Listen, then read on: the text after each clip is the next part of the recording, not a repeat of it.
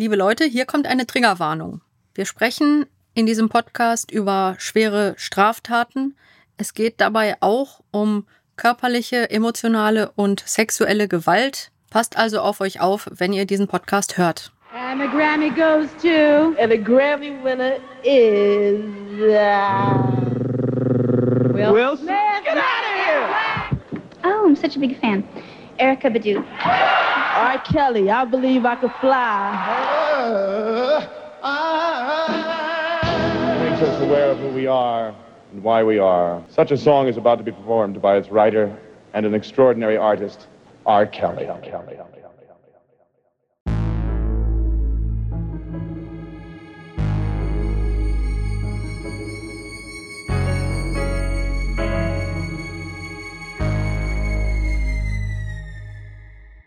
Wow, erzähl mal, Musti, wie war's? Lydia, hi. Schön, dich hier zu sehen in New York im Jahre 1998. Die 40. Grammys finden dieses Jahr tatsächlich in New York statt und nicht wie sonst immer in LA. Und wer ist nominiert und darf dabei sein? Ich. Ich war tatsächlich da. Radio City Music Hall. Altehrwürdig, phänomenal. Du kommst den Gang rein, Teppich, rechts und links, Paparazzi.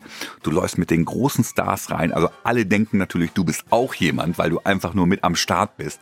Gehst in diese wunderbare Location, also wie so ein kleines, ganz altehrwürdiges 1920er Theater. Findest deinen Sitzplatz. Ich sitze tatsächlich neben Mike Tyson.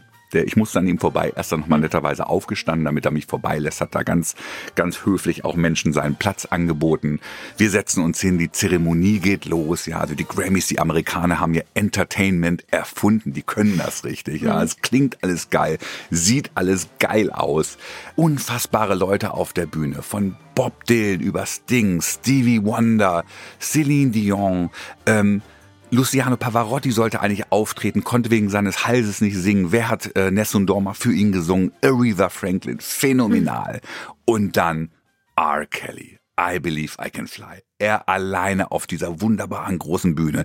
Hinter ihm, glaube ich, so eine Projektion von einfach nur blauen Himmel mit irgendwie Möwen, die da rumflogen. Dreiviertel er nur alleine. Der Saal ist schon am Vibrieren und dann kommt auf einmal dieser Gospelchor von hinten hochgefahren. 100 Männer und Frauen, die da irgendwie eigentlich ohne Mikrofon schon hörbar in diesem Saal. Es war phänomenal. Ein Highlight dieser Grammy-Veranstaltung. Ja, fast forward. Wir sind im Jahr 2022 und R. Kelly sitzt im Gefängnis.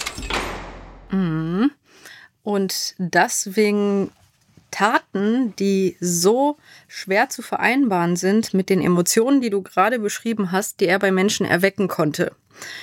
Er ist wegen zahlreicher Sexualdelikte verurteilt, wegen Missbrauchs Minderjähriger, Herstellung von Kinderpornografie und gerade aktuell läuft ein weiteres Verfahren wegen weiterer Anschuldigungen dieser Art. Er hat also nachweislich sehr, sehr viele Delikte begangen und man fragt sich natürlich, wie konnte jemand, der so prominent ist, über so lange Zeit mit solchen Delikten davonkommen? Eine weitere Legende fällt quasi. Wir haben das ja schon an, an Michael Jackson so ein bisschen gesehen. Ne? Und jetzt haben wir diesen Fall mit R. Kelly, sehr, sehr prominent, äh, zieht, glaube ich, sehr, sehr weite Kreise. Also natürlich äh, ist er ein sehr begnadeter äh, Songschreiber, ein großartiges Talent, ähm, aber hat sich natürlich jetzt auch in eine sehr, sehr schwarze Seite begeben, das schon über Jahrzehnte. Ähm, und los ging's mit Klein Robert. Genau. Gerade als Kriminalpsychologin schaue ich ja immer, wie entwickelt sich jemand hin zum Täter wie er. Und wenn man sich so seine Kindheit anschaut, dann hatte er sicherlich einige Faktoren in seinem Leben, die nicht günstig waren, die aber auch zahlreiche andere Menschen in ihrem Leben haben. Wir sagen immer, eine Erklärung ist keine Entschuldigung, aber es ist trotzdem sehr interessant, hier diese Faktoren mal sich anzuschauen. Also seine Mutter war alleinerziehend, musste In Chicago, ne, aufgewachsen. Genau. Sie lebten also in einer Gegend, wo eher sozial schwache Familien waren. Die Mutter musste hart arbeiten, um für ihre Kinder zu sorgen. Er hatte einen älteren Bruder, einen jüngeren Bruder und noch eine deutlich ältere Schwester. Und in dieser Gegend gab es halt viele Probleme. Chicago's South Side. Mhm. Ja, und sicherlich war das auch eine Zeit, in der man besonders bezogen auf sexuelle Übergriffe vielleicht nicht unbedingt das Verständnis aufgebracht hat wie heute, bezogen auch auf die Folgen, die das für Opfer haben kann. Es ist aus unterschiedlichen Quellen dokumentiert, dass er bereits als Kind sexuell missbraucht wurde und das von zwei Personen aus seinem sozialen Umfeld. Und das haben auch seine Brüder entsprechend unabhängig voneinander auch berichtet. Einerseits gab es da so einen älteren Nachbarn, das war der vermeintlich nette Herr über 60, der immer den Kindern Obst schenkte und auch andere schöne Sachen. Schau und mal, ich habe hier einen Lolli. Ja, es war wirklich so das klassische Grooming, wie wir es nennen. Also die Kinder dachten, der ist einfach sehr nett. Und irgendwann gab es diese Szene, die einer der Brüder von Robert eben später, viele Jahre später berichtet hat, dass sie dann in der Wohnung dieses Mannes waren und er hatte halt nur eine Boxershorts an und dann haben die Jungen gesagt, wollen sie sich denn nicht was anziehen? Und dann hat er sich umgedreht und sie sahen, wie er halt seinen Penis in der Hand hatte und haben sich erschreckt und sind weggerannt.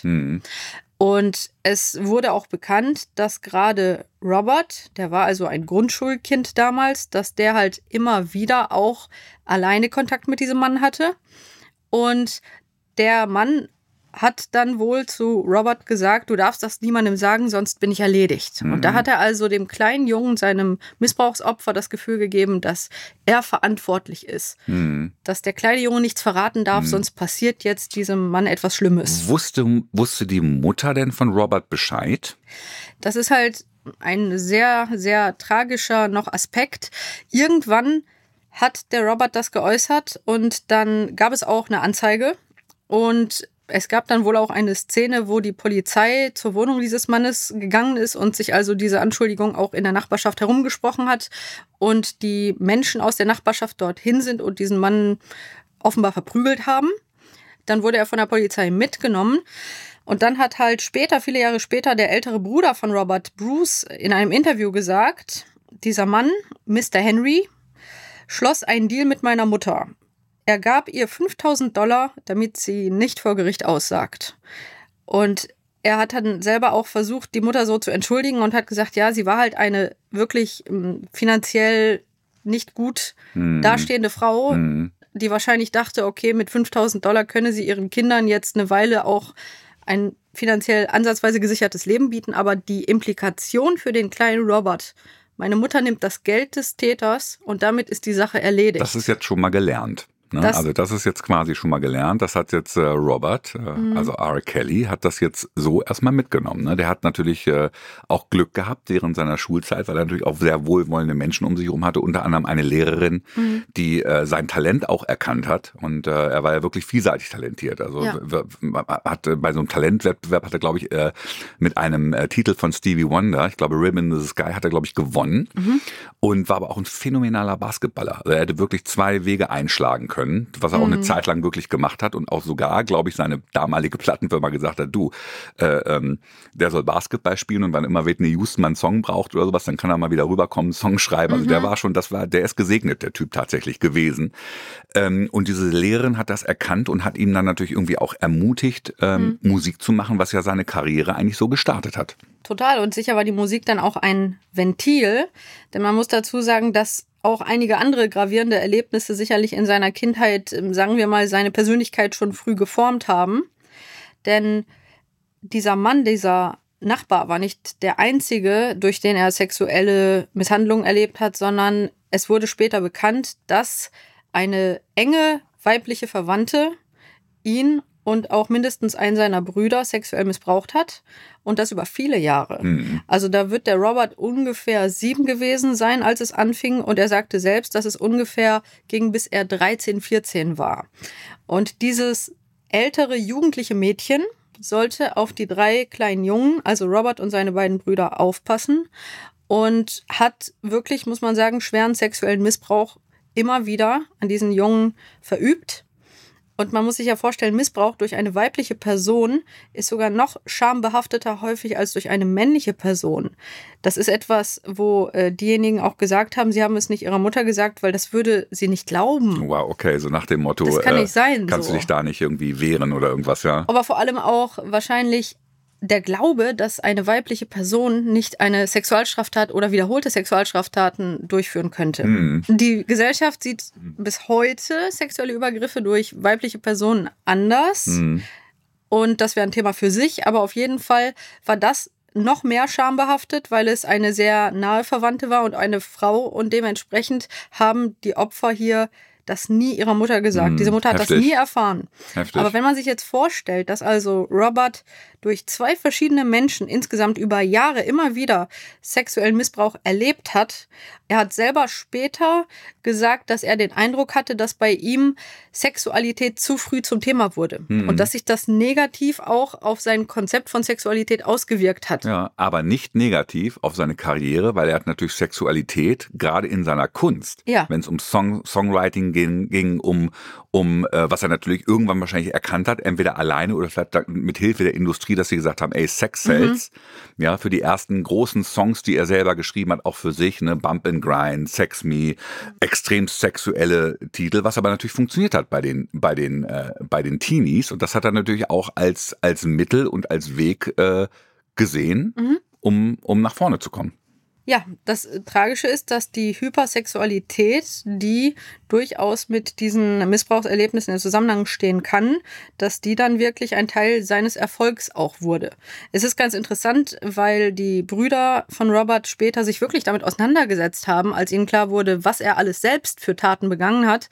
Und dass zum Beispiel sein jüngerer Bruder, der auch missbraucht wurde, gesagt hat, Roberts Sexleben und die Art und Weise, wie er sich entwickelt hat, ich glaube, der Missbrauch durch Mr. Henry und unsere Verwandte hat Robert zu dem gemacht, der er heute ist. Das, Wow, das ja. erkenne ich erst jetzt, sagt er. Wow.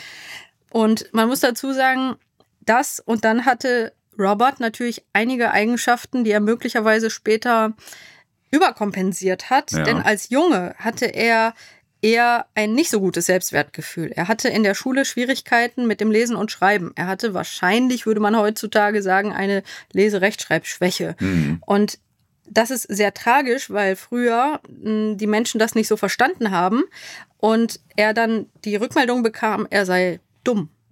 Obwohl wir wissen, dass die Leserechtschreibschwäche eben nichts mit einer Intelligenzminderung im allgemeinen Sinne zu tun hat. Es ist halt eine ganz spezifische Schwäche in einem ganz spezifischen Bereich. Aber wenn er dann als Junge gehänselt wird und die anderen sagen, wie, du bist zu blöd zum Schreiben und zum Lesen, das ist natürlich fürchterlich entwertend. Und er wurde auch beschrieben als ein kleiner Junge, der eher ängstlich war, der sogar viel zu Hause saß, weil er Angst hatte vor der Umgebung und vor Dingen, die da passieren. Und Eine explosive Mischung, ne, würde ich mal sagen. So eine Unsicherheit, irgendwie eine Angst, dann natürlich gepaart mit diesem unfassbaren Talent. ja. Äh, Erfahrungen, die er vielleicht auch in seiner Musik und mit seinem Talent dann irgendwie auch dann äh, umgesetzt hat in Songs. Ja. Das ist natürlich erstaunlich. Und dann kann man äh, einige Songtitel, wie gesagt, wie Bump and Grind oder Your Body's Calling und so weiter und so fort, das kann man dann jetzt in der Retrospektive tatsächlich verstehen und dann natürlich irgendwann ähm, auch dann seine Fähigkeit, andere Leute zu produzieren. Und dann landet man relativ schnell im Jahre 1994. Da hat er dann von äh, Aaliyah, seiner zukünftigen Ehefrau, das Album produziert, was sich dann so schimpfte, Age ain't nothing but a number. Was aus meiner Sicht natürlich irgendwie unfassbar ist, dass Menschen das einfach so hingenommen haben, dieses Lied, das einfach das Narrativ aus meiner Sicht eines Täters darstellt, nämlich ein erwachsener Mann, der im Prinzip darstellt, wie eine Minderjährige gewissermaßen ihn verführt. Das ist ein klassisches Täternarrativ. Aber offensichtlich war die Gesellschaft damals noch an einem Punkt, das nicht zu erkennen, wo ich dich auch fragen wollte, wie hat man das damals überhaupt wahrgenommen, dieses Lied, wenn man das so gehört hat? Oder haben die Leute darüber geredet, über den Inhalt, vielleicht auch im Kontext von Alia und ihm oder? Also ich habe jetzt persönlich natürlich auch als Musikliebhaber, ähm, habe ich das erstmal natürlich als großartiges Kunstwerk wahrgenommen. gesagt, so wow und mega Songs, aber auch eine phänomenale Sängerin und was für ein Talent und oh, erst 15 und Wahnsinn. Und erst, also wie gesagt, 1994 war ich, ähm, war ich 28 und ähm, irgendwann hörte man schon so ein bisschen so nach dem Motto, ey, das ist so, ist der mit der verheiratet oder wie auch immer? Und da hat man schon gestutzt, das war schon irgendwie sehr, sehr strange, aber es hat nicht so Wellen geschlagen, wie es heute wahrscheinlich Wellen schlagen würde. Wie sich dann herausstellte, hat er tatsächlich im Alter von 27 Jahren sie geheiratet. Sie war 15. Allerdings wurde diese Ehe dann annulliert, denn sie hatte angegeben, 18 zu sein und ihre Eltern waren absolut nicht begeistert, als sie das Not erfahren amused. haben. Mhm. Genau. Und somit wurde die Sache dann aber auch mehr oder weniger zu den Akten gelegt und auch vom Umfeld so rationalisiert. Und das finde ich auch erschreckend, dass sie nicht gedacht haben, was stimmt mit diesem 27-jährigen Mann nicht, der über Jahre vorher schon vorgegeben hat, er sei ihr väterlicher Freund, sondern die Leute haben das so rationalisiert, wie es Täter tun, indem sie gesagt haben, na ja, vielleicht war die ja schon psychisch reifer für ihr Alter. Und das ist ein typisches Täternarrativ, Mhm. dass Täter eben in so einer Konstellation, wie wir sie hier sehen, sagen, ja, aber eigentlich ist das schon eine kleine Frau. Das ist ein Täternarrativ, was in seinem Fall von seinem Umfeld übernommen wurde, um diese Sache zurecht zu rationalisieren. Okay, und, und verromantisieren kann man sowas wahrscheinlich auch nicht, dass man sagt, ey, once in a lifetime trifft man nun mal jemanden, der so jung ist und ich bin halt älter und dann wird man zusammen alt. Das ist so offensichtlich aus meiner Sicht falsch, weil jeder Mensch, der ansatzweise rational denkt, weiß ja, in welcher Entwicklungsstufe psychologisch eine 27-jährige Person ist und eine 15-jährige Person. Und wir sehen ein ganz deutliches Machtgefälle, Entwicklungsgefälle. Das heißt, das äh, kann man meiner Meinung nach sich nicht wirklich schönreden. Hm. Historisch gibt es natürlich viele Fälle, sage ich mal, ähm, auch in, in Generationen vor uns, wo das halt, glaube ich, gang und gäbe war, wo man natürlich sehr, sehr früh geheiratet hat und auch sehr, sehr jung teilweise geheiratet hat. Aber das kann man hier, glaube ich, nicht so richtig vergleichen. Man kann das nicht vergleichen. Wir haben nämlich heute eine Vorstellung davon, was eigentlich ein solches Ungleichgewicht und Machtgefälle psychologisch in der unterlegenen Person anrichtet.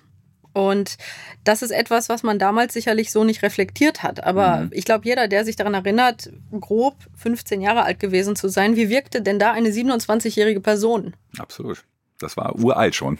Und Steinalt. Man merkt ja, umgekehrt, für eine 27-jährige Person ist eine Mhm. 15-jährige Person eigentlich ganz offensichtlich kein angemessenes Gegenüber. Und das wird aber in solchen Konstellationen eben zu Recht rationalisiert. Mhm. Definitiv. Und du sprichst von Machtgefälle. Ja. Ähm, R. R. Kelly, äh, den dürfen wir jetzt R. Kelly nennen. Kleiner Robert ist, äh, ist äh, groß geworden. R. Kelly ist ein Superstar, also wirklich R&B-mäßig alles gerissen. Der hat, er hat einen Preis bekommen als Songwriter des Jahres von Stevie Wonder persönlich, der mein Lieblingssongschreiber ist. Also alles eigentlich gemacht, was du so bekommen, was es zu be bekommen gibt. Hat für Lady Gaga geschrieben, hat für äh, J-Lo, Beyoncé, Michael Jackson, You Are Not Alone und so weiter und so fort. Also mehr geht nicht. Er selber natürlich echt im Pop-Olymp. Ähm, der Typ ist mal mächtig. Der ist mal bekannt, steinreich, hat wahrscheinlich eine Infrastruktur, die sich gewaschen hat, eine fette Plattenfirma, hat äh, irgendwann sein eigenes Label gegründet mit Ji äh, Jimmy Iovine tatsächlich.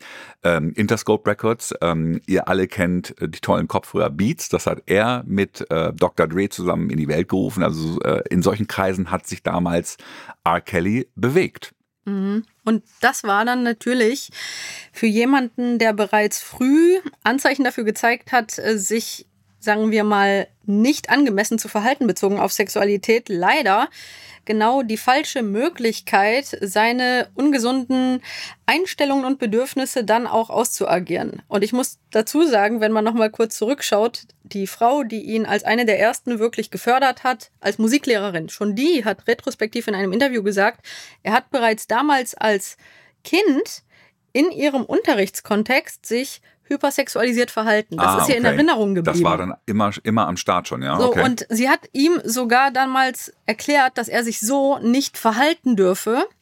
Und das wäre aus heutiger Sicht etwas, wenn ein Kind sich hypersexualisiert verhält, dann würde man schon, was ist die Ursache? Mhm. Nach allem, was wir wissen, war er bereits so schwer sexuell missbraucht worden über längere Zeit, dass diese hypersexualisierten Verhaltensweisen eine Folge dessen waren. Das hat man damals aber überhaupt nicht verstanden. Mhm. Die hat einfach nur gesagt, du fällst dich hier nicht so, sei brav und hat aber vielleicht nicht erkannt, was wirklich im Großen dahinter steckt. Mhm. Und leider hat er halt niemals gelernt zu reflektieren, was mit ihm nicht in Ordnung ist oder hinreichend zu reflektieren, sondern hat dann ab einem gewissen Punkt seine Macht genutzt, um sich die Freiheit zu nehmen, seine sexuellen und Machtfantasien auszuleben. stand ihm ja auch niemand im Wege, sage ich mal. Ne? Er wurde immer größer, immer größer, wahrscheinlich auch immer reicher Mhm. und ähm, hat sich wahrscheinlich, ich weiß nicht, ob das dann mit, mit, mit Ansatz war, aber er hat sich so eine Infrastruktur ja aufgebaut, wahrscheinlich auch mit, meinem, mit seinem Management, mit Mhm. seinen Assistenten, die ihm ja auch zugearbeitet haben in diesen ganzen äh, Missbrauchsfällen. das ist eben etwas, was besonders erschreckend in dem Fall ist, dass wir natürlich heute uns fragen, Moment mal, das haben doch Menschen irgendwie mitbekommen, was der da tut. Wie ist denn das überhaupt möglich? Und das ist eben etwas, woraus man auch lernen sollte. Ich nenne so ein Prinzip, in dem er lebt, das des Kaisers neue Kleiderprinzip. Mhm. Immer mehr Menschen um ihn herum, weil er so schnell so viel an Macht und auch äh, Geld gewonnen hat, immer mehr Menschen um ihn herum wollten profitieren von ihm. Mhm. Und jede einzelne Person hat dann einerseits natürlich sicherlich gehandelt aus dem Interesse, ich will den Job behalten, ich will gut bezahlt werden, ich will mich mit dem Typen vielleicht auch assoziieren, weil der prominent ist. Das heißt, immer mehr Menschen um ihn herum finden alles gut, was er tut und sagen, hey, Supermann und Er- kritisieren Erinnert mich so ihn ein bisschen nicht. an Trump, ehrlich gesagt. Tja, Kleiner Ex Exkurs. ja, I see, genau. Und ähm, das, das Problem ist halt, dass einerseits die Personen um ihn herum sicherlich alle Eigeninteressen hatten und dann kommen wir eben zu dem Prinzip der Verantwortungsdiffusion, wie wir es in der Psychologie nennen. Jede einzelne Person sagt sich, ich bin doch nicht verantwortlich dafür, den Superstar hier zu kritisieren. Wenn die 30 Leute, die hier auch alle sind, wenn die alle nichts sagen, warum soll ich, warum soll ich was sagen? Bin ich verantwortlich dafür? Mhm. So, das heißt, da alle Leute drumherum das mitgetragen und geschwiegen haben und teilweise sogar unterstützt haben, hat jede einzelne Person sich gesagt, so schlimm wird's ja schon nicht sein, sonst würden die ja nicht alle hier mitmachen. Und außerdem, warum soll ich, kleines Licht sozusagen, hier in dieser großen Gruppe von Menschen um ihn herum, warum soll ich was dagegen sagen? Ist das heute auch noch so? Ich bin sicher, dass das Prinzip immer wieder Anwendung finden kann in Strukturen, wo eine Person sehr mächtig ist und sich diese Art von Gruppendynamik entwickelt. Die psychologischen Mechanismen, die dahinter stecken, diese Gruppendynamik, die um so eine Person entstehen kann, es ist sehr wichtig, die zu verstehen, denn nur wenn ein Mensch weiß, dass es diese Dynamiken gibt und wie die funktionieren, kann eine Person, die vielleicht heute irgendwo tätig ist, wo etwas Ähnliches geschieht, kann diese Person sich sagen, Moment, ich sollte nicht jetzt denken, ja, wenn alle anderen schweigen, schweige ich auch. Und wenn alle anderen dieses Unrecht mittragen, dann sollte ich auch wegschauen, weil alle finden das ja okay, sondern jede einzelne Person, die erkennt, was dahinter steckt, könnte sich anders entscheiden.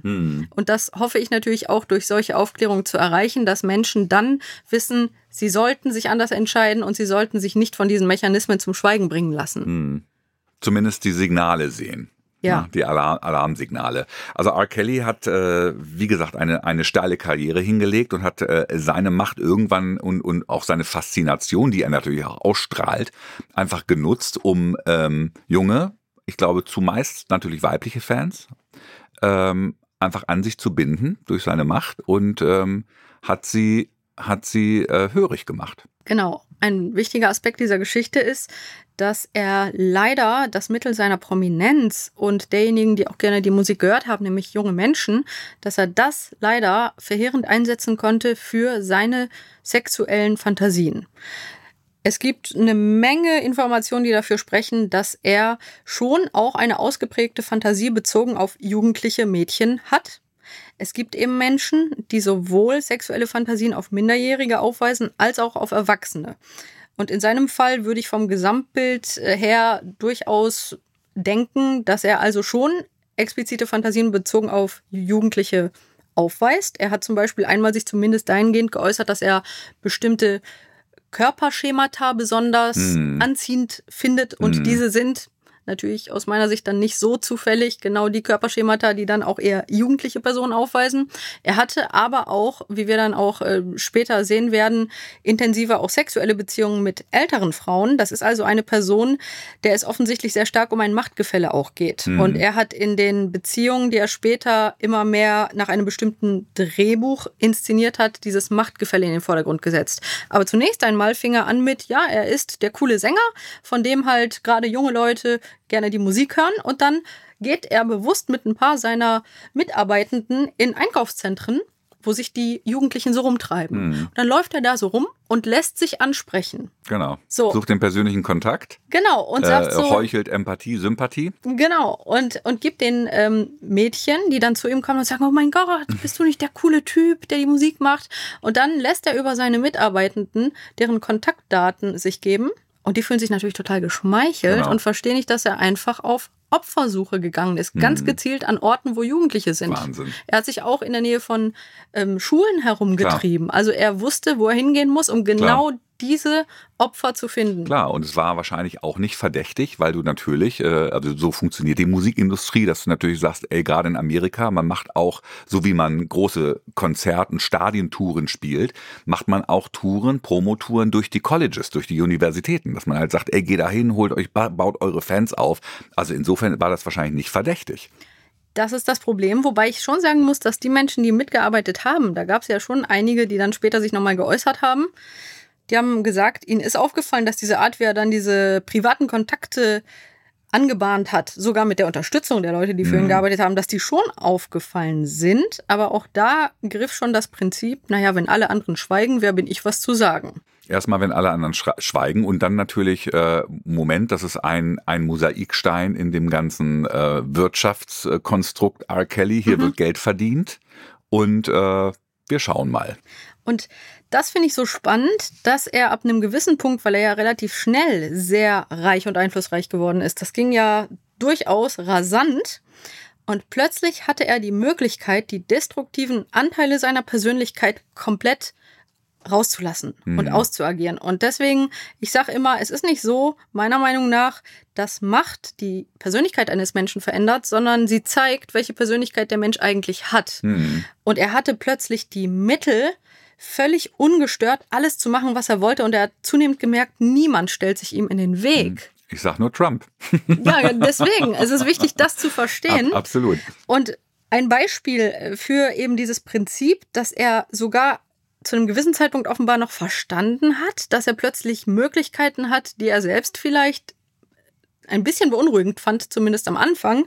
Da ist für mich die Anekdote sehr interessant, die sein jüngerer Bruder dann einmal in einem Interview geschildert hat. Er hat gesagt, er saß also mit Robert, seinem Bruder, bei dem zu Hause und der hatte ein Plakat halt offenbar von sich selber oder einem Plattencover, wo eben er drauf war.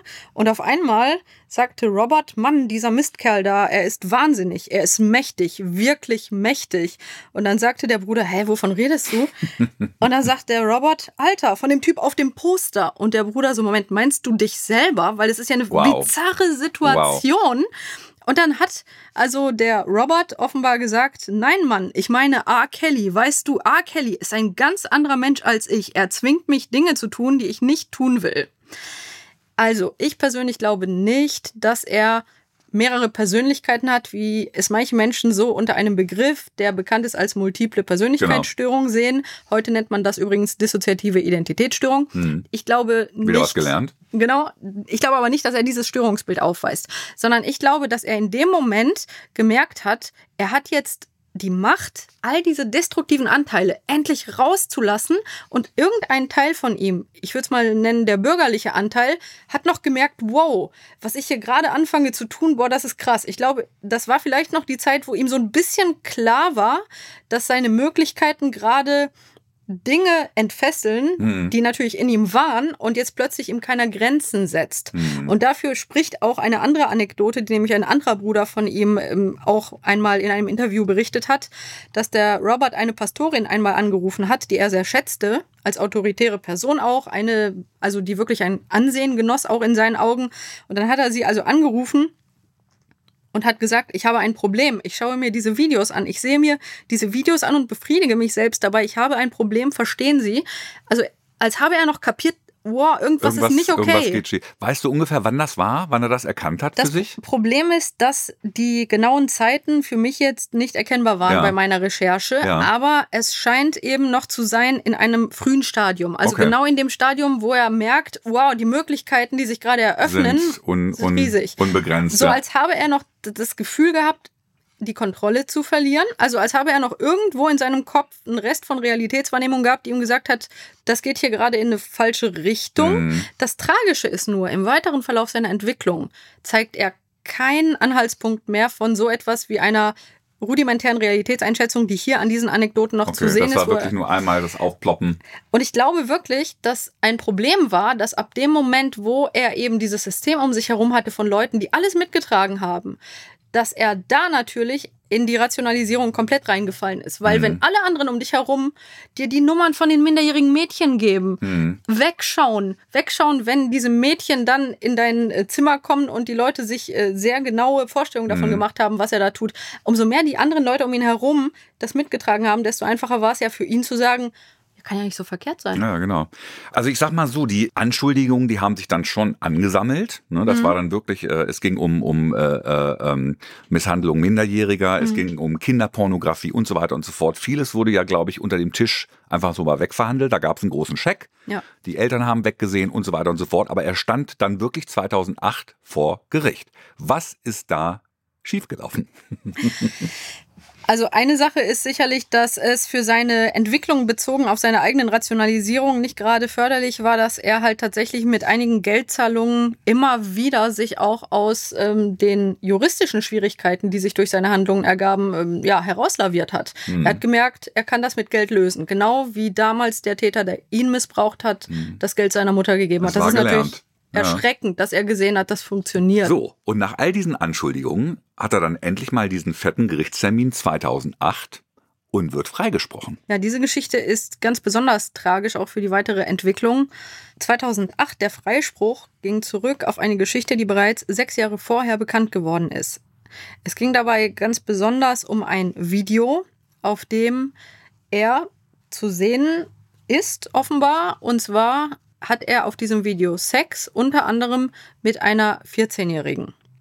Und er hat Sex mit ihr, er missbraucht sie also und uriniert auch auf sie. Also ein Video, dessen Inhalt nachweislich sehr viele Menschen schockiert hat. Mhm. Dieses Video ist durch merkwürdige Kanäle halt in Umlauf gekommen und es wurde damals sogar offenbar auf irgendwelchen Flohmärkten als VHS-Kopie gehandelt. Also Menschen konnten sich das kaufen, um sich selbst anzuschauen, was da also ihm vorgeworfen wird. Und er hat im Prinzip versucht zu sagen, er sei das nicht auf dem Video. Unter anderem hat er sogar behauptet, es könnte ja sein Bruder sein. Hm. Nett. Und ja, das fand der Bruder natürlich auch nicht gut, aber auf jeden Fall, das Tragische ist, dass das Opfer, diese Minderjährige, die in diesem Video zu sehen ist, dass die damals die Aussage verweigert hat und ihre Eltern auch abgestritten haben, dass es sich um ihre Tochter Dann handelt. kommt es auch natürlich nicht zur Anklage, ist klar. Und natürlich hat man sich gefragt, wieso machen die Eltern das zum Beispiel? Und dann muss man aber verstehen, wie viele psychologische Mechanismen auch da wohl gewirkt haben. Also diese Familie war zunächst einmal stolz darauf gewesen, dass ihre Tochter vermeintlich von A. Kelly gefördert werden würde. Es gab wohl auch familiäre Verbindungen anderer Art, beruflicher Natur zu ihm. Und es kann gut sein, dass diese Familie es nicht glauben wollte. Hm. Also wirklich eine extreme Art von Verleugnung dieser Realität, weil das so unerträglich war, auch noch in einem so demütigenden Missbrauchsvideo Mhm. die eigene Tochter zu sehen. Es kann wirklich sein, dass die versucht haben, das einfach nicht zu Also glauben. da, da zählt die Nähe zu dieser prominenten Person einfach mehr ja. als das Wohl des Kindes in dem Moment. So scheint es. Und wirklich genau diese junge Frau, die damals offensichtlich zu sehen war, das haben sehr viele Menschen auch bestätigt, die, die sie kannten. Also sehr viele Menschen, die sie kannten, haben gesagt, sie ist das auf diesem Video. Das kann man sehr deutlich erkennen. Und weil sie aber eben die Aussage verweigerte und ihre Familie das Ganze in Abrede stellte, um, ja, führte das Ganze insgesamt dazu, dass er dann nicht verurteilt wurde. Und genau diese Frau hat jetzt jüngst im Jahr 2022 offenbar sich doch dazu durchgerungen, ihn anzuzeigen. Und sie hat gesagt, dass sie als Minderjährige sehr viele Erlebnisse hatte, in denen er sie sexuell missbraucht hat. Und zu der Frage, warum sie damals die Aussage verweigert hat, hat sie jetzt 37-jährig gesagt, ich hatte Angst, dass Robert etwas Schlimmes zustoßen könnte. Ich wollte ihn schützen. Also habe ich alles getan, um es geheim zu halten. Das war etwas, das ich mit ins Grab nehmen wollte. Mir wurde eingeflößt, das niemandem zu sagen. Und genau das habe ich getan. Hm, wow. Und, und meinst du, da ist jetzt intellektuell einfach so viel passiert bei den Opfern, dass sie jetzt sagen, wir sind bereit dafür? Ich denke, dass es eher eine emotionale Frage ist, sich von der emotionalen Abhängigkeit diesem Täter gegenüber zu befreien. Dass er es geschafft hat, diesem Mädchen, dass er so schrecklich missbraucht hat, einzureden, sie sei verantwortlich für alles, was, was da zwischen ihnen geschehen ist. Und sie sei vor allem auch verantwortlich für sein Wohl. Sie müsse ihn schützen. Mhm. Das ist leider etwas, was bei Missbrauch durch sehr enge Bezugspersonen häufig eine Rolle spielt, dass diejenigen wirklich sich so emotional auch gebunden fühlen Mhm. an diese Person, dass sie eben Angst haben, dass der was geschieht. Mhm. Und was ich halt interessant finde, aber auch erschreckend finde, ist, dass auch das eine Entsprechung findet in dem Missbrauch, den Robert als Kind erlebt hat. Denn dieser ältere Mann, der ihn missbraucht hat, der hat auch ihm gesagt, sag das niemandem, sonst Genau. passiert mir etwas Schlimmes. Ganz genau. Also R. Kelly wiederholt gegenüber den Opfern offensichtlich Elemente des eigenen Missbrauchs. Mhm. Wahnsinn. Mhm. Das ist Wahnsinn. Ja, und jetzt sind wir im Jahre 2022 und äh, jetzt ist er gerade für 30 Jahre ähm, schuldig gesprochen worden und wahrscheinlich wird es noch mehr werden. Äh, Frage ist halt, ich meine, wenn man sich das retrospektiv sich anschaut, Titel wie Age Ain't Nothing But a Number, da hat er mit Jay-Z einen Titel gemacht, äh, Not Guilty Until Proven. Dann gab es ja 2018 dieses Ding auf äh, Soundcloud, wo er gesagt hat, I admit. Also alles scheint autobiografisch. Er scheint einfach dieses perfekte Ventil in seiner Kunst zu haben, das alles, alles im Prinzip fast vorauszusagen, was passiert oder, oder im Prinzip äh, äh, in Stein zu meißeln, was passiert ist. Das ist halt auch spannend, dass zum Beispiel seine Hypersexualität, dass die sich gerade in seiner frühen Kunst ja so deutlich zeigt. Anhand der Inhalte, der Videos, auch Genau. äh, Bühnenperformances. Bump and Grind, äh, Hüften vor und zurück, alles, Und- was du willst. Genau. da sehen wir also wieder, er macht die Erfahrung, seine Hypersexualität wird als Kunst gefeiert. Ja. Er wird bestätigt dafür. Ganz genau, es läuft. Und selbst bei diesem sehr fragwürdigen Lied, wo es äh, um diese Minderjährige geht, also Age ain't nothing but a number, Ganz genau. feiern die Leute ihn für diesen Inhalt. Das Total. heißt, die feiern sein Täternarrativ. Ja, das war eine Phase, das hat er natürlich mit, äh, mitbekommen. Irgendwann hatte, ich weiß nicht, ob es ein Record Executive, also ein Plattenfirmenmensch war oder tatsächlich ein Professor, der es als mal analysiert hat, gesagt, oh wow. Und Mr. Kelly macht da hier auch eine sehr interessante ähm, Metamorphose durch vom, nach dem Motto ähm, Pop, Sexual, Pep, sexuell äh, Artist zum seriösen I Believe I Can Fly, fast sogar noch mit einem religiösen Hintergrund, gospelig und so weiter und so fort. Also die Leute haben das wahrgenommen, dass er sich natürlich in seiner Kunst erstmal weiterentwickelt, aber da irgendwie unterschwellig natürlich alles weitergetragen hat, vielleicht nicht noch sogar schlimmer als vorher. Das ist auch das Spannende, dass als er dann später versucht hat, diese seriöse Seite eher zu betonen und auch äh, sich ein bisschen von seinem alten Image zu befreien, dass man da auch durchaus diskutieren kann, wie weit das Strategie war, weil umso mehr die Menschen ihn mit so etwas Seriösem, aber auch gerade das I Believe I Can Fly, was ja häufig auf irgendwelchen Religionsveranstaltungen oder bei Hochzeiten oder besonderen Anlässen ja viel gespielt wurde, dass die Menschen diese positiven Erlebnisse so sehr mit ihm verknüpft haben, dass das etwas erzeugt hat, was wir kognitive Dissonanz nennen würden. Also jemand, dessen Lieder dich so berühren und auch so eine spirituelle Ebene zu haben scheinen, das passt emotional doch nicht zu einem Missbrauchstäter, zu Mhm, einem ganz- Serienmissbrauchstäter. Ganz genau. Geht, geht nicht. Und- Macht das Gehirn nicht mit. Leider hat er das sehr, sehr gut inszeniert. Hm. Also ziemlich offensichtlich für mich ist natürlich, dass R. Kelly auch unter einem anderen Namen unterwegs war. Pied Piper übersetzt Rattenfänger. Das kennen wir hier aus Hameln. Ähm, der hat sich die Leute geholt, ne? das ist auch ein sehr, sehr erschreckender Teil der Geschichte, dass man verstehen muss, wie hochgradig manipulativ er war und wie er es überhaupt geschafft hat, den Willen so vieler Frauen letztendlich auch zu brechen. Und das sieht man in extrem übereinstimmenden Aussagen dieser Opfer, von denen jede einzelne sich selbst gefragt hat, wie konnte er mich so weit bringen, retrospektiv. Hm. Und das, was er da getan hat, war wirklich hochgradig effizient. Also zunächst einmal hat er natürlich Beziehungen gegenüber Frauen stets mit dem Machtgefälle begonnen. Er war der coole Star Ganz und genau. hat geschaut, wer guckt so ein bisschen ehrfürchtig und Genau. so starstruck. wer reagiert auf mich, ne? Genau, da war schon mal Mhm. klar, das beginnt mit diesem Machtgefälle. Oh Genau. mein Gott, der Star, der dir die Aufmerksamkeit schenkt. Ganz genau. Und dann hat er dieses Gefälle genutzt und etwas getan, was wir Lovebombing nennen. Okay. Also erstmal ganz viel Aufmerksamkeit. Ganz viel Liebe zeigen, genau. Also R. Kelly textet dir privat, Ja. erzählt dir private Sachen, schenkt dir Aufmerksamkeit. Du bist was Besonderes. Das ist immer so ganz wichtig. Und in dem Moment, wo dann die Opfer wirklich das Gefühl hatten, wow, ich bin was Besonderes. Und er hat teilweise auch auf eine sehr perfide Art Vertrauen geschaffen, indem er sich selbst vulnerabel zeigte. ah, Ein Missbrauchsopfer von ihm hat erzählt, dass sie als Kind missbraucht wurde sexuell und dann hat er gesagt, ja, ich auch. Dann hat sie gedacht, oh mein Gott, ah, Kelly vertraut mir sowas Er versteht an. mich. Ja, und wir Mhm. haben einen ähnlichen Hintergrund, aber er hat das genutzt, damit sie noch mehr ihm vertraut hat. Und dann hat er eben nach und nach von dieser positiven Art, der liebevollen Art angefangen überzuwechseln in Forderungen. Das war Mhm. der nächste Schritt. Und man muss wirklich sagen, es war drehbuchartig. All diese weiblichen Opfer haben immer wieder dasselbe erzählt. Es fing an mit, ich will, dass du mich Daddy nennst. Mhm. Haben viele gesagt, okay, ist ein bisschen komisch, aber naja, gut, wenn Kriegen er das toll hin, findet, genau. genau.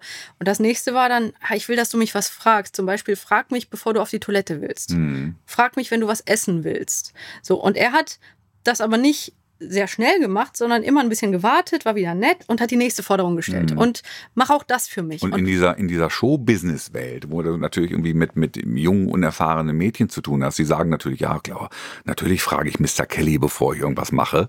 Genau. Erstmal, genau. Er hat das so ganz selbstverständlich dargestellt. Natürlich, wenn er sagt, du machst das, dann Richtig. macht man das. Und viele, es gab sogar mehrere Personen, die gesagt haben, das erste Mal mit ihm Sex zu haben, sehr schnell und sehr forsch von ihm eingefordert wurde. Und mehrere haben das so formuliert, sie haben gesagt, ich konnte doch nicht Nein sagen. Wer würde A. Kelly Nein sagen in Mhm. dieser Situation? Sie hatten das Gefühl, sie konnten nicht. Sie waren so von dieser Autorität und von, von dieser Persona, die er da darstellte, so sehr eingeschüchtert. Und ab dem Moment, wo er gesehen hat, okay, ich kann Forderungen stellen und die nächste Forderung und die nächste Forderung, hat er die ausgewählt, Mhm. die immer weiter mitgegangen sind. Und Mhm. wenn irgendeine Person gesagt hat, nein, ich gehe hier nicht weiter, dann hat er die aussortiert. Absolut, das fun funktioniert bei Prominenten natürlich jetzt nicht nur bei, bei kriminellen Aktivitäten so, sondern auch, ich sag mal, in ihrem normalen Leben, dass sie halt irgendwie durch ihre, durch ihren Status einfach Sachen einfordern, auch manchmal wirklich komplett indirekt Ja. und die Leute da einfach mitgehen, irgendwie, weil er der ist, der er ist. Und das ist natürlich fürchterlich, weil die immer mehr den Bezug zur echten Realität verlieren. Und interessant ist zum Beispiel, dass er wohl auch gesagt hat, das ist jetzt ein Zitat von einer Frau, die eben sein Opfer wurde, wenn du mich liebst, versuchst du nicht, mich zu ändern, dann tust du diese Sachen für mich. Mhm. Und das war immer, du musst mir beweisen, dass du mich liebst, deswegen musst du alles tun, was ich sage. Mhm. Und äh, auch interessant, die Ehefrau, die er geheiratet hat, mit der er auch Kinder bekommen hat, die hat halt geschildert, dass sie eine ganze Weile an dieser positiven Person, die er auch darstellen konnte, festgehalten hat, weil er zum Beispiel ihr gegenüber sich vulnerabel gezeigt hat und ihr gesagt hat, ich habe Schwierigkeiten mit dem Lesen und Schreiben. Genau. Er hat ja die Leserechtschreibschwäche und er hat gesagt, kannst du mir bitte helfen, dass ich mich da verbessern kann? Da waren sie dann ganz kurz mal so auf einem Level, ne? Er, genau, er hat Mhm. ihr das Gefühl gegeben, sich auch ihr jetzt hier zu öffnen und sie Genau. kann ihm helfen. Und das ist interessant, als er dann immer mehr auch sie kontrolliert hat und auch immer missbräuchlicher wurde in dieser Beziehung, hat sie Mhm. auch gesagt, sie hat aber immer wieder an diesen Menschen zurückgedacht, diesen vulnerablen, Mhm. netten Robert, der gesagt hat, hilf mir doch. Und sie hat immer gedacht, sie könnte den sozusagen wiederfinden. Und das ist etwas, was wir bei Beziehungen, in denen Gewalt eine Rolle spielt, häufig sehen, dass die Opfer sagen, aber ich erinnere mich an diese positive Person, in die ich mich verliebt habe. Diese Person muss doch irgendwo sein. Und die Erinnerung an diese positiven Momente, die hält diese dysfunktionale Beziehung aufrecht und alles Schreckliche wird dem dann immer wieder untergeordnet und relativiert. Das ist also ein Teil dessen. Und diese, diese unterschiedlichen Frauen, die haben halt gesagt, er hat sie auch isoliert. Das ist auch wichtig, weil ihm, glaube ich, schon klar war, wenn die ein funktionierendes soziales Umfeld gehabt hätten, dann hätte das Umfeld sagen können, Moment mal, wie Die hätten eingreifen können, ne? das kann doch nicht wahr Genau. sein, was du da mit dir Mhm, machen lässt. absolut. Bis hin zu, dass sie in Zimmern sitzen mussten und in Eimer urinieren mussten und die Zimmer nicht verlassen durften und Mhm. warten mussten, bis er entscheidet, wann sie etwas essen dürfen. Mhm, heftig. Und deswegen war Isolation ein Mittel, das er eingesetzt hat. Also er hat dafür gesorgt, dass wenn sie Familien hatten, dass sie dann möglichst wenig Kontakt den Familien gegenüber hatten. Und er hat sie wirklich ausgespielt. Also er hat im Prinzip ihnen gesagt, hier, ich gebe dir eine Chance, deine Familie will uns hier auseinanderbringen. Also solche Dinge hat er suggeriert. Und einige der Opfer haben auch gesagt, er hat ganz bewusst entweder die Frauen von den Familien isoliert oder Opfer gesucht, die bereits keine funktionale Familie hatten, Mhm. wo er genau wusste, niemand wird denen helfen, da rauszukommen. Und diese Frauen haben auch alle erklärt, dass er immer wieder sie abgewertet hat und sie zu fürchterlichen Dingen genötigt hat und dann aber ihnen das Gefühl gegeben hat, ich bin der Einzige, der dich lieben kann. Mhm. Du bist nichts. Und er hat ihr Selbstwertgefühl komplett zerstört. Komplett zerstört, ne? Und deswegen gesagt, Ja. das Einzige, was du hast, bin ich. Es ist sehr schwer, diese Dynamik, diese psychologische Manipulation wirklich nachzuvollziehen, die am Ende die Opfer von R. Kelly dazu gebracht hat, eben alles im wahrsten Sinne des Wortes mit sich machen zu lassen und das Gefühl zu haben, nicht aus dieser Situation herauskommen zu können.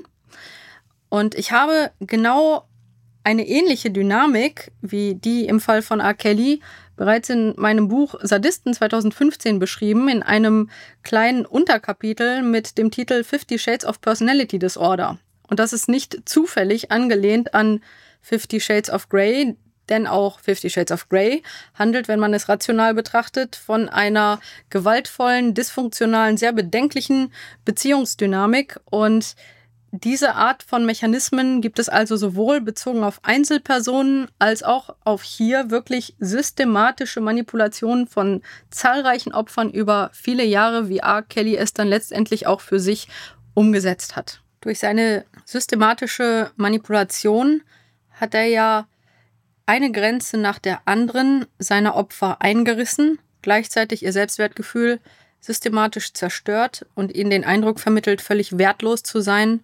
Und es gäbe nur eine Person auf der Welt, die noch für sie da sein könnte, und das wäre er. So hat er diese perfekte Abhängigkeit geschaffen. Und diese Abhängigkeit muss man psychologisch verstehen, um zu begreifen, wie es sein konnte, dass am Ende auch erwachsene Frauen in einem Haus saßen, in Zimmern, aus denen sie nicht heraustraten, weil er es ihnen verboten hat, wo sie eben in Eimer urinieren mussten, wo sie nicht wussten, wann sie etwas zu essen bekommen, wo sie völlig von allen anderen Menschen isoliert wurden. Das war dann die extremste Stufe einer systematischen und langwierig von ihm durchgeführten Manipulation, die dann in diesem Endeffekt ebenso unbegreiflich erscheint, psychologisch aber begreiflich ist.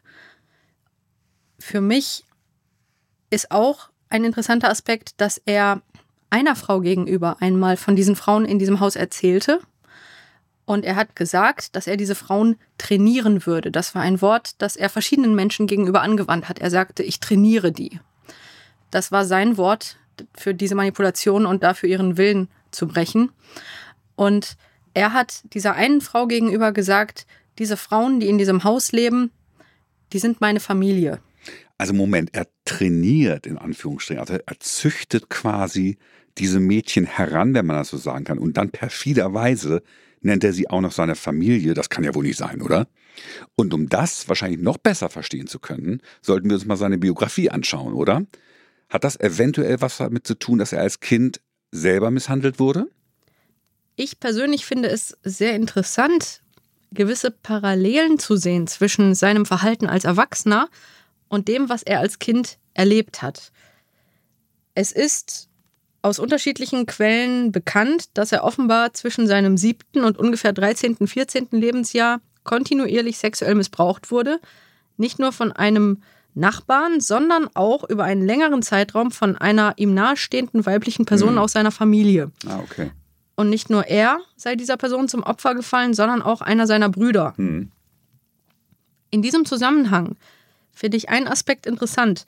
Es wurde nämlich berichtet, dass dieser Bruder und Robert, dass die als Kinder von dieser nahen Verwandten, die auf sie aufpassen sollte, in der Wohnung festgehalten wurden. Die konnten also teilweise die Wohnung nicht verlassen und wurden so auch von dieser etwas älteren weiblichen Person gezwungen, an sich sexuelle Handlungen vornehmen zu lassen und auch an ihr vorzunehmen. Das mhm. bedeutet, diese beiden kleinen Jungen haben sexuellen Missbrauch erfahren in einem Kontext, in dem sie eingesperrt waren in einer Wohnung. Mhm. Wenn wir jetzt schauen, was tut Robert als Erwachsener? Er sperrt Frauen ein, hindert sie daran, Zimmer zu verlassen mhm. oder das Haus zu verlassen und gleichzeitig zwingt er sie dazu, alles zu ertragen, was er will und nennt diese Frauen seine Familie. Mhm. Er hat also für sich offenbar gelernt, Familie bedeutet auch, sich unterdrücken zu lassen, sich misshandeln zu lassen. Und das, was er als Kind in seiner Familie in der Opferrolle erlebt hat, das scheint er zu reinszenieren gegenüber diesen Frauen, die er nun seine Familie nennt und die er nun einsperrt und die er nun quält und dominiert. Okay, also er hat das, was ihm passiert ist, lebt er jetzt quasi nach. Also ist diese schlimme Kindheit quasi als Ausrede zu verstehen? Das ist leider häufig ein Missverständnis, dass Menschen glauben, dies solle irgendeine Tat entschuldigen. Und genau das ist nicht der Fall. Ich sage immer wieder, eine Erklärung ist keine Entschuldigung. Und ein erwachsener Mensch, der sich so verhält, wie R. Kelly es getan hat, der ist verantwortlich für seine Handlungen und nichts, was er je selbst erlitten hat, kann da als Entschuldigung dienen. Es ist aber wichtig aus psychologischer Sicht, solche Dynamiken zu verstehen, denn nur wenn wir solche Dynamiken verstehen, können wir dieses Wissen auch anwenden, um Taten zu verhindern. Es ist auch wichtig zu verstehen, dass die allermeisten Menschen, die schwere emotionale und oder körperliche und oder sexuelle Gewalt erleben als Kinder und Jugendliche, dass die allermeisten dieser Menschen niemals andere Menschen schädigen und nicht zu Täterinnen und Tätern werden. Aber R. Kelly ist ein sehr, sehr extremes Beispiel für einen Menschen, der aus dem eigenen Erleben ein Opfer zu sein, leider die fatale Entwicklung gemacht hat, hin dazu, sich zu entscheiden, ein Täter zu sein.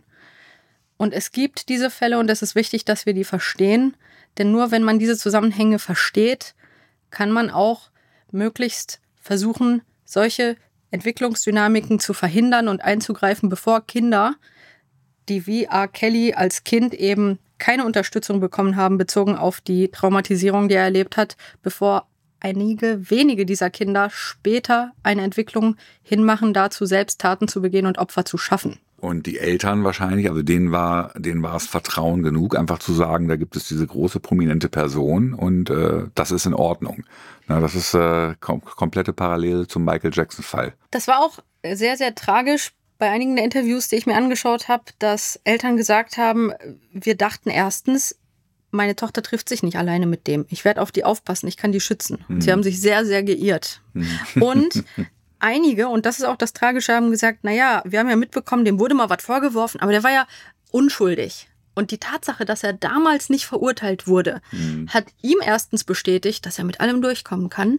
Und sie hat Menschen in seinem Umfeld, auch Menschen, die geschäftlich mit ihm zu tun hatten, natürlich auch eine Erlaubnis gegeben, so nach dem Motto, also wenn das Gericht sagt, der ist unschuldig, da ist nichts dran, dann ist ja alles gut. Mhm. Obwohl die Leute dieses Video kannten, wussten, was da zu sehen ist und es eigentlich unvorstellbar ist, dass die trotzdem dann gesagt haben, ja gut, wenn das Gericht sagt, der, der ist Mensch, unschuldig. Äh, blendet, genau, und da trennen natürlich dann die Leute wirklich dann auch die Kunst und den großen Künstler von dem Täter tatsächlich. Ist das dieser Confirmation Bias? Genau, der sogenannte Bestätigungsfehler, auch Confirmation Bias genannt, der besagt, dass wir Menschen dazu neigen, Informationen unbewusst so wahrzunehmen und zu gewichten und in unsere Wahrnehmung der Realität einzubauen, dass sie die Überzeugung, die wir haben, nicht in Frage stellen. Und das ist besonders intensiv bei Themen, die uns wichtig sind. Also bezogen auf R. Kelly wäre es so, wenn du das Lied I Believe I Can Fly wunderschön findest und dich an deine Jugend erinnerst und an schöne Zeiten, wo dieses Lied eine Rolle spielte und du bist emotional verknüpft mit diesem Lied und dadurch auch mit dem Mann, der hinter dem Lied steht. Und dann liest du in der Zeitung Vorwürfe, Sexualdelikte dann erzeugt das kein gutes Gefühl. Du willst nicht Vorwürfe bezogen auf Sexualstraftaten mit deinen schönen Emotionen und Erinnerungen verknüpft haben im Gehirn und unbewusst wird dann der Confirmation Bias dafür sorgen, dass du das Ganze relativierst und dass du eher anfängst zu sagen, na ja, ob da was dran ist, vielleicht will ihm jemand was anhängen, damit deine Gefühle und deine bisherige Wahrnehmung der Realität, damit die nicht in Frage gestellt werden. Und nur wenn wir diese Mechanismen verstehen, können wir sie reflektieren und können dann auch gerade bei solchen Fällen wie dem von R. Kelly unsere eigenen Gefühle auch mal rational hinterfragen und sagen, okay, ich habe vielleicht positive Erinnerungen bezogen auf diese Musik, aber ich muss vorsichtig sein, dass diese Gefühle nicht meine Bewertung des Sachverhaltes, dessen, was hier geschehen ist, dass diese Gefühle diesen Sachverhalt dann nicht verdrehen. Genau, und da trennen natürlich dann die Leute wirklich dann auch die Kunst und den großen Künstler von dem Täter tatsächlich. Ne? Und ähm, ich sehe das mittlerweile anders tatsächlich. Das ist wirklich für mich schwierig, weil ich natürlich auch großer Musikfan bin und Musikliebhaber und oft auch den, den, die, die, die Entstehung eines Songs irgendwie wirklich verstehe und würdige aber das ist natürlich wirklich schwierig, wenn du weißt, ey, ich sehe da im, im Space Jam äh, Film, sehe ich I Believe I Can Fly und die Message ist halt irgendwie großartig und du hast eigentlich hier einen miesen Verbrecher vor dir. Es ist wichtig, dass Menschen diesen Mechanismus verstehen, weil dieser Bestätigungsfehler, der wirkt in jedem einzelnen Menschen. Und sich dann zu vergegenwärtigen, fange ich vielleicht an, die Realität so selektiv wahrzunehmen, weil ich zum Beispiel das Bild dieser Musik und dieses Menschen, der die Musik kreiert hat, das will ich nicht aufgeben. Also fange ich an, eben auszublenden, was alles dafür spricht, dass er hm. zum Beispiel hier ein Sexualstraftäter ist, ein Wiederholungssexualstraftäter, wenn du dir das vergegenwärtigst, kannst du sozusagen dich damit auseinandersetzen und äh, versuchen nicht, diesem Bestätigungsfehler eben weiter nachzugehen, sondern eben dich anders zu verhalten und zu interpretieren. Bezogen auf Bestätigungsfehler, dass Menschen eben Informationen so auswählen und auch die Realität so interpretieren, dass ihre vorgefasste Meinung, besonders wenn es um Themen geht, die ihnen wichtig sind, dass die nicht irgendwie verändert werden muss. Mhm. Dass wir also nicht unsere Realitätswahrnehmung bis dato in Frage stellen müssen. Das sieht man halt auch bezogen auf ein Interview mit einer Person, die völlig anonymisiert aufgetreten ist in der Doku Surviving R. Kelly. Und das war eine Person, die bei ihm im Haus gearbeitet hat. Und diese Person, das war für mich sehr, sehr eindrücklich, hat dann geweint und hat gesagt, wenn man darüber redet, was er also mit diesen Frauen gemacht hat, war hier gemeint, merkt man, wie krank und verdreht es wirklich war. Als ich das erste Mal diese Mädchen sah, verurteilte ich sie, nicht ihn. Mein erster Impuls war, diese Schlampen sind verrückt. Denn ich sah, wie sie aufsprangen und ihn küssten, eine nach der anderen, und ich wusste, was hinter verschlossenen Türen passierte. Mhm. Sie durften nicht essen, wenn sie es wollten, oder sich frei bewegen. Bis ich anfing, die Situation nicht nur zu betrachten, sondern auch zuzuhören, was er sagte, damit sie sich so verhielten. Das zeigt, wie mächtig er war und dass diese Frauen zu diesem Zeitpunkt also überhaupt nicht mehr aus dieser Abhängigkeit raus konnten und er es geschafft hat, die wirklich so psychisch zu brechen. Und wenn mhm. man verstanden hat, was er getan hat, konnte man eben, wie hier auch die Person sagt, besser verstehen, was die Frauen überhaupt in diese Situation bringen konnte. Absolut, absolut. Erinnert mich sehr an Michael Jackson, wo mhm. auch hier natürlich die Frage aufkommt, kann man, kann man die Kunst von dem Täter oder von dem Schrägstrich Künstler, kann man das trennen? Tja, das ist eine Frage, die, über die wir eine eigene Sendung machen könnten, weil sie so komplex ist. Und in seinem Fall ist, glaube ich, eine Sache, die wichtig ist. Es gab ja später dieses Mute R. Kelly. Mhm. Lady, Lady, Gaga hat ja ihren Titel zurückgenommen, Celine Dion hat ihren Titel mit ihm zurückgenommen. Ich glaube, es gibt noch einige, die sind tatsächlich noch online, aber viele Leute haben es tatsächlich boykottiert. Und in dem Fall, jetzt ganz spezifisch, finde ich das sehr gut, denn dieser Mann lebt und von der Musik, die verkauft wird, profitiert er unmittelbar. Und die Frage ist, möchte man jemanden, der all das getan hat, möchte man dem Geld geben? Mhm. Also ich denke, man könnte ethisch zu der Schlussfolgerung kommen, nein, das sollte man nicht. Das ist mhm. auch meine persönliche Schlussfolgerung. Ich zitiere, I believe I can fly, I believe I can touch the sky, I think about it every night and day, spread my wings and fly away und so weiter und so fort. Alles ist möglich und das hat R. Kelly schamlos ausgenutzt. Es sind gute Songs, muss man wirklich sagen. Es sind großartige Songs und vieles wahrscheinlich auch unter dem Radar passiert bei Menschen, die sehr prominent sind, aber nicht so prominent wie R. Kelly. Lydia, es war wunderschön. Das war's heute für uns bei Melody of Crime. Vielen Dank für eure Aufmerksamkeit. Wir hoffen, dass ihr einige neue Erkenntnisse gewonnen habt. Und freuen uns natürlich, wenn ihr uns abonniert. Und sehr gern könnt ihr uns auch einen Like hinterlassen. Große Freude. Bis bald. Tschüss. Melody of Crime ist eine Produktion von Podstars bei OMR, Creative Artists Agency, im Auftrag von ARD Kultur.